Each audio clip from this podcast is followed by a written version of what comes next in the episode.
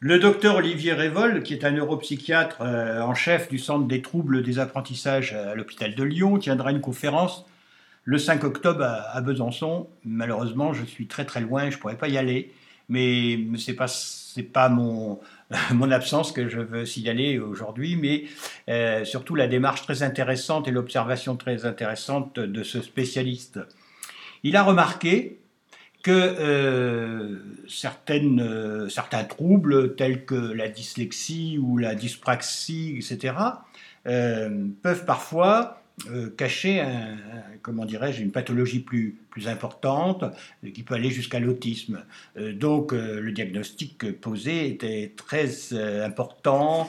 Il faut vraiment voir des personnes compétentes si on a un enfant qui a certains troubles, notamment la dyslexie. Mais à l'inverse, parce que tout n'est pas noir, à l'inverse, parfois, euh, ce déficit d'attention, cette dyslexie, euh, cache une précocité.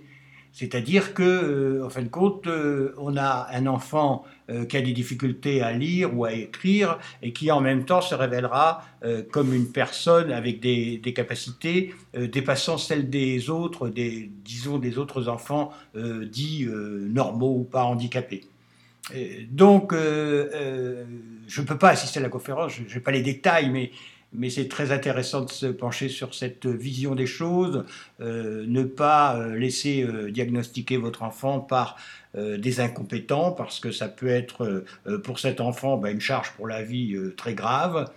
Euh, en ce qui me concerne, moi j'ai toujours pensé que j'étais euh, vraiment un nul, un cancre, euh, un cancre, très très longtemps, hein, jusqu'à bien plus après ma majorité.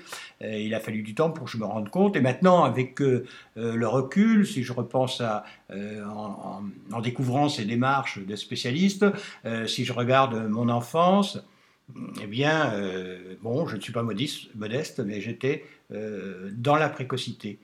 Euh, voilà, c'était une petite info que je voulais passer, que je trouve très, très pertinente.